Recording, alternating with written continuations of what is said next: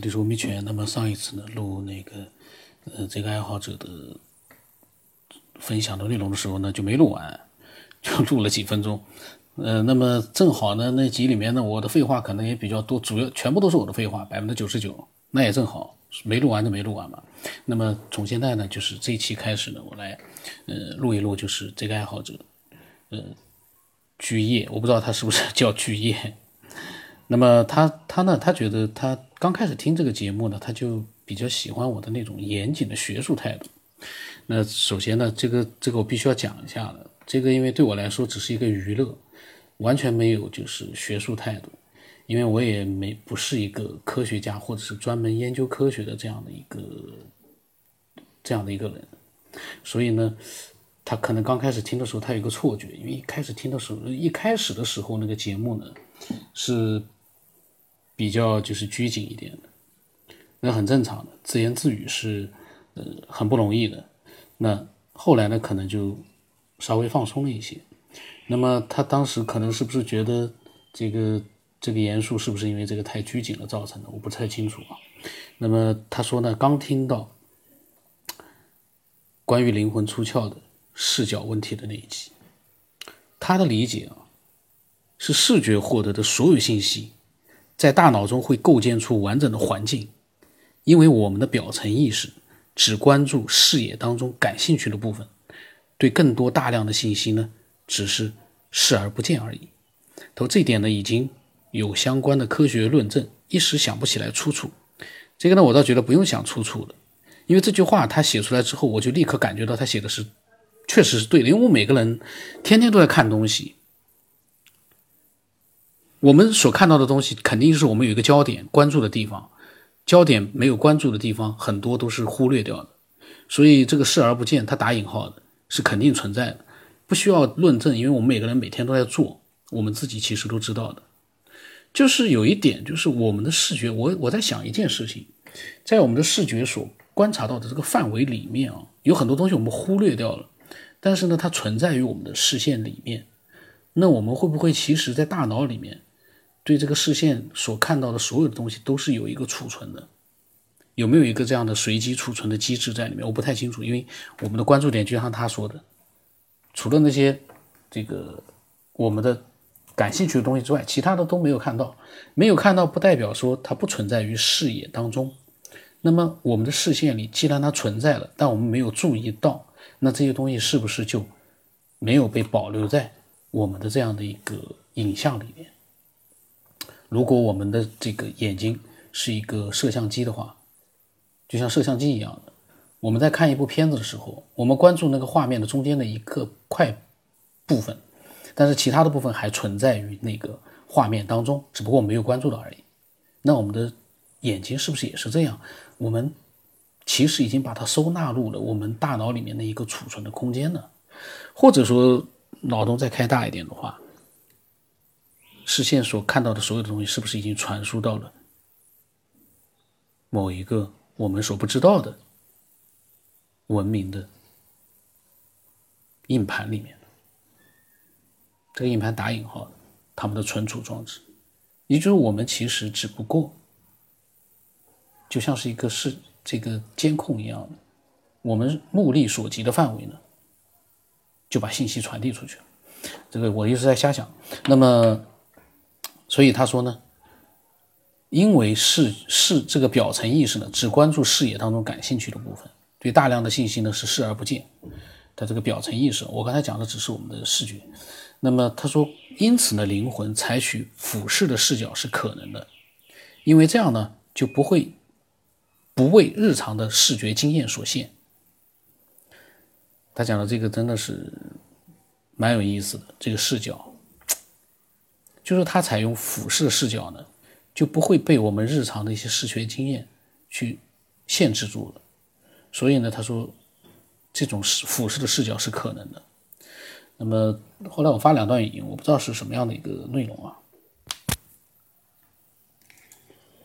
哦，我建议你从新的开始听吧。你从老的开始听，你要听到什么时候呢？因为它有好几百集呢。呃，老的因为太老了。说句实话，那个信息其实也可以听，但是不如从新的开始听听，你有什么好的想法，你都可以分享过来，让更多的人去听到。当然，你从老的听也可以，但是老的呢听了，我个人觉得有的时候可能没有新的好听。你自己看吧，每个人的呃喜好不一样，你自己挑着听吧。这个节目反正就是每一期都不一样的。你然后呢，呃，欢迎你多分享啊，分享了你的想法之后呢，我们可以让它被更多的人去听到。你听那个科学边缘啊，一到一千期的那那个专辑，那个呢是呃，都都还是比较新的，不是排乱，是我自己上传的时候就是打乱的，因为有的人他分享的太多的话呢，我会打乱了放的，就像你分享了二十期，天天都是你在分享的话呢，可能会有的人很喜欢，但有的人想想要听别的人的分享。所以这个秩序是打乱的，序号跟内容没关系，序号只是我随便编的，内容每一集呢，你看题目就可以了，不存在一个秩序上次序上不存在一个混乱，因为它本身就没有顺序的，每一集是独立的，除非有的人他是连续很多期，他从序号上从内容上也是有分别的。最新的你可以从那个上传的时间看得出来的，因为每天都更新的话。你可以从最新的那个上传的往下听，或者从中间听都可以的，因为最老的那个都是很久之前的了。呃，听也可以，那个是你要是实在无聊的话，你听听也可以的。但是反正你可以挑着听，里面都可以听。你根据你喜欢的内容，你挑着听吧，没有秩序啊，你挑着听就行了。你不喜欢的就不要听，有兴趣的你就听一听。然后呢，呃，我觉得呢，也可以分享一些你的想法。呃，因为我的想法还有很多的人的想法呢，都不一样的，所以你反正你刚听到的话，我相信你还是还还还不不了解更多的内容，你反正多听听吧，有兴趣就听吧。然后呢，其实最关键的，你可以分享你自己的想法，这个其实是最有价值的。然后有很多人的想法也很有意思的，当然你也可能会听到很多你其实并不认同的想法，但是那个都不重要，大家都是。自己来讲自己的想法，呃，没有什么不喜欢就不要听好了。然后呢，听自己喜欢的，因为你也听不完，太多了。那么他呢，真的是一个非常应该是看了很多书啊。那后来的他的一期节目，因为这一期呢是他刚开始加了我之后呢，比较零散的几段呃关于节目的一个分享。后来呢，他就是听了节目比较。多了之后呢，他全部是，就是有一些呃主题的那样的一个比较多的一个文字的分享，都很非常的精彩。那么，嗯，我跟他讲的时候呢，他说他说讲道理，本着思辨的精神进行探讨的，都会是好的想法。具体的观点呢，不同是因为受到了多种因素综合影响而已。他说是因为偶尔看见我的专辑里面的很多标题挺有意思的，所以呢就试着听了两集。嗯，后续呢有想法呢，他说会跟我交流的。他呢从前面开始听的话呢，听了两集呢，嗯，他可能因为内容他会分享一些东西，但是呢，嗯，对这个节目，我觉得他未必是认同的，因为我我也很理解，因为一开始的节目呢，有的还是可以的，有的呢听的呢就是觉得不是特别好听。那么他呢就倒着听了，他说他听到了建群的这一集，他说听到我说的对伪科学的批评啊。具体内容还没听到呢，因为他，呃，之前的一些对伪科学的批评可能没有听到，所以他说呢，他说听到了我对伪科学的这个批评，他就明白了我为什么反复要强调，不喜欢听的可以不听，因为其实不是不喜欢听的可以不听，像我不喜欢听，我根本就不听的，还需要别人来指导我，但是有些喷子啊，他就是要听，然后呢又要来喷。喷呢，又不是说很像他，像就是说他一样去听完了之后呢，去做一个分想法的分享。喷呢，就是没有道理的、低俗的，关键是很低俗的、很无很无聊的那样的一些喷。所以说呢，那种人呢，我所以强调你不喜欢的就不要听。其实真正的正常人啊，他不喜欢的根本不会听的，他还来喷什么？我觉得一个正常人的态度就是不喜欢我换一个。这个世界上不是所有的节目都会被你一个人喜欢的，总有你喜欢的，你不喜欢的。那么他说呢，忽然想起了当年读《物种起源》的时候，他感觉达尔文总是在有一种极力在抗辩的语气。开始呢，他觉得这些是显而易见的问题，为什么他要反复的说明呢？后来呢，他就恍然明白了，无神论和唯物主义的教育历程，决定了很多，是对我们而言是毋庸置疑。而达尔文面对的是十九世纪的思思思想背景，就是说他面对的那个环境跟我们现在是不一样那么他说五四运动将近百年了，而德赛两先生呢，离我们整体仍然是遥远的，所以他说他是支持我的。那么他讲的这个科学民主啊。其实我题目本来就想叫他的这个节目，第一期我就想叫是科学与民主，因为科学和民主，我们想想看，在我的几百期的节目里面，大家可以感觉到一点，呃，为什么这个科学为什么 还有很多的人啊？其实这个科学的意义不并不是说我们节目里面所包含的那些内容，这个科学其实我觉得最关键的是他那个精神，科学的精神。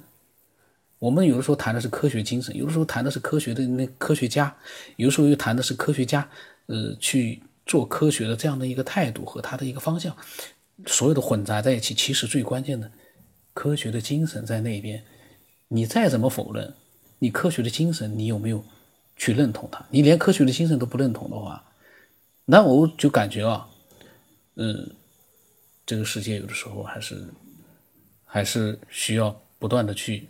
进步的，当然我们自己都很普通，我们发表一些想法，那这些想法未必就是说真的就没有意义。那像至于说民主呢，那我以前节目里面也谈了很多了。这个民主啊，现在我觉得以前我对民主我觉得没什么了解的，因为我也没看什么民关于民主这方面的书了。但是我现在发现，你在尊重其他人的基础上，你去自由自在的去。享受你的民主，那个才是真正的民主。但是现在啊，我感觉有点混乱。就在我们从我们的整个一个环境、网络环境和生活的环境里面，你会发现，其实没有人去管民主是什么这两个字，他们都知道的。他们就是我们要民主，我们要自由。那个自由是那样的吗？民主是那样的吗？这个民主到底什么样才是真正的民主？其实我们不知道。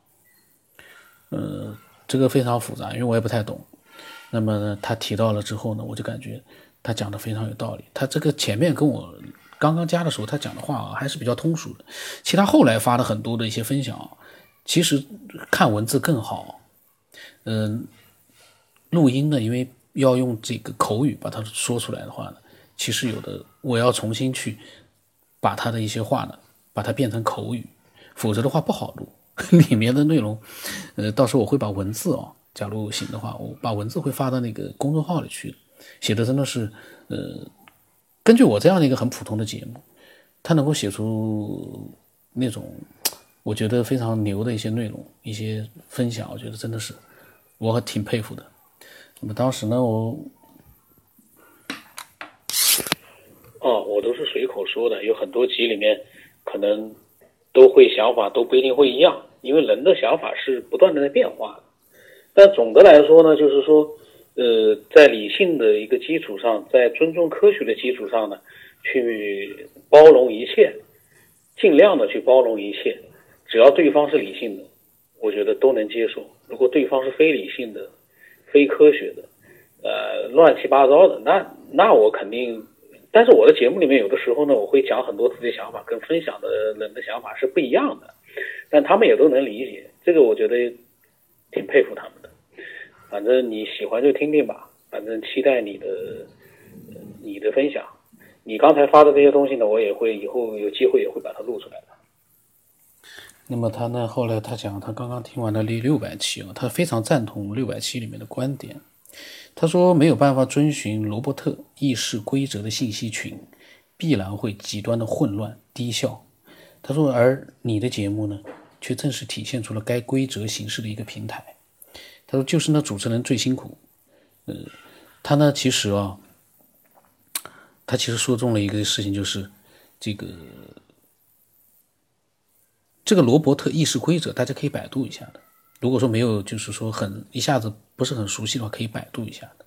就是这样的一个混乱低效的这样的一个嗯，就是讨论环境，其实是我们根本就没有必要去接触。我感觉啊，但是呢，我这个节目呢，因为有很多的限制，包括有很多的一个各种各样的一个嗯形式上的一个就是不好，那我只能通过这样的一个目前所有的这样的一个条件呢，呃，去做到呃分享很多的爱好者他们的一个经历和见解，但是呢，我呢一直是这么想的，呃，可能一个节目。只有二十分钟，但是呢，他会让很多的人有自己的思索。如果这些人里面有一些人呢，把他们的思索又分享过来了，那这样一个节目呢，嗯，就会维持现在的一个情况，就是一直会有更新。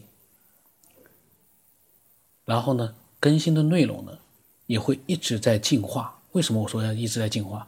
如果这个分享的人听了很多期节目的话。他所分享的内容一定是包含了之前的很多期节目里面很多人分享的东西引发的思考，那他就会有一定程度上的一个进化，会有一个进化的。这个六百期看不出来，等等到了六千期呢？假如做到了六千期呢？六千期的话，这个节目那就很可怕了。这个六千期我怀疑啊，虽然说里面都是很杂乱啊，但是呢。就跟这个世界一样，精华永远都是在这个里面存在的。你永远不要指望人家把精华全部给你收集好了之后，你去轻松的去去去听那个里面的最精华的部分，那个不现实。精华一定是隐藏着让你去发现的。我自己有时候听听这个节目，觉得哎，有的里面还有点挺有意思一些东西。你如果说笼统的，你只是去看表面的话，那真的。有些东西你是看不到的，呃，这个爱好者呢，这个刚认识我发表的这些分享呢是比较就是说，呃，没有什么太多的主题，关主要是关于节目的。下来呢，他都是有主题的一个分享的内容，我觉得更精彩。就是我呢一直之前没有录呢，是因为我发现他写的东西呢，其实文字看是非常好，就是呢非口语化。嗯，就是说，我要是把它原封不动的念出来呢，这很多人可能一下子就不一定听得很明白。所以我觉得这个人他的一定是看了很多的书，然后呢，我我没有问过他，他是什么样的一个人，我从来就不会去问，呃，爱好者是什么样的一个状态，我不太去问，因为我们专注于所讨论的内容，呃，所分享的内容是最好的。一旦你想去了解这个了解那个，你什么都想了解，到最后你就分散了，你到最后一切都迷失掉了。所以呢，我从来不会去问，都是一般都是，都是他们自己告诉我的。很多的爱好者他们自己告诉我的，他们是干嘛的？或 当然也有很多人，我不问他们也不会主动跟我讲。我们互相之间呢，完全是进行一个呃兴趣上的一个交流，这个是挺牛的，呃。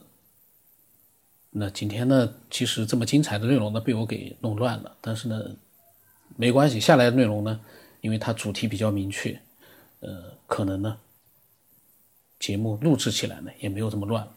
那我的微信号码是 B R O S 八不让什么八，微信的名字呢是九天以后，欢迎所有的人，就是所有的理性的、科学的思索者，都能分享自己的想法。你要明白一件事情。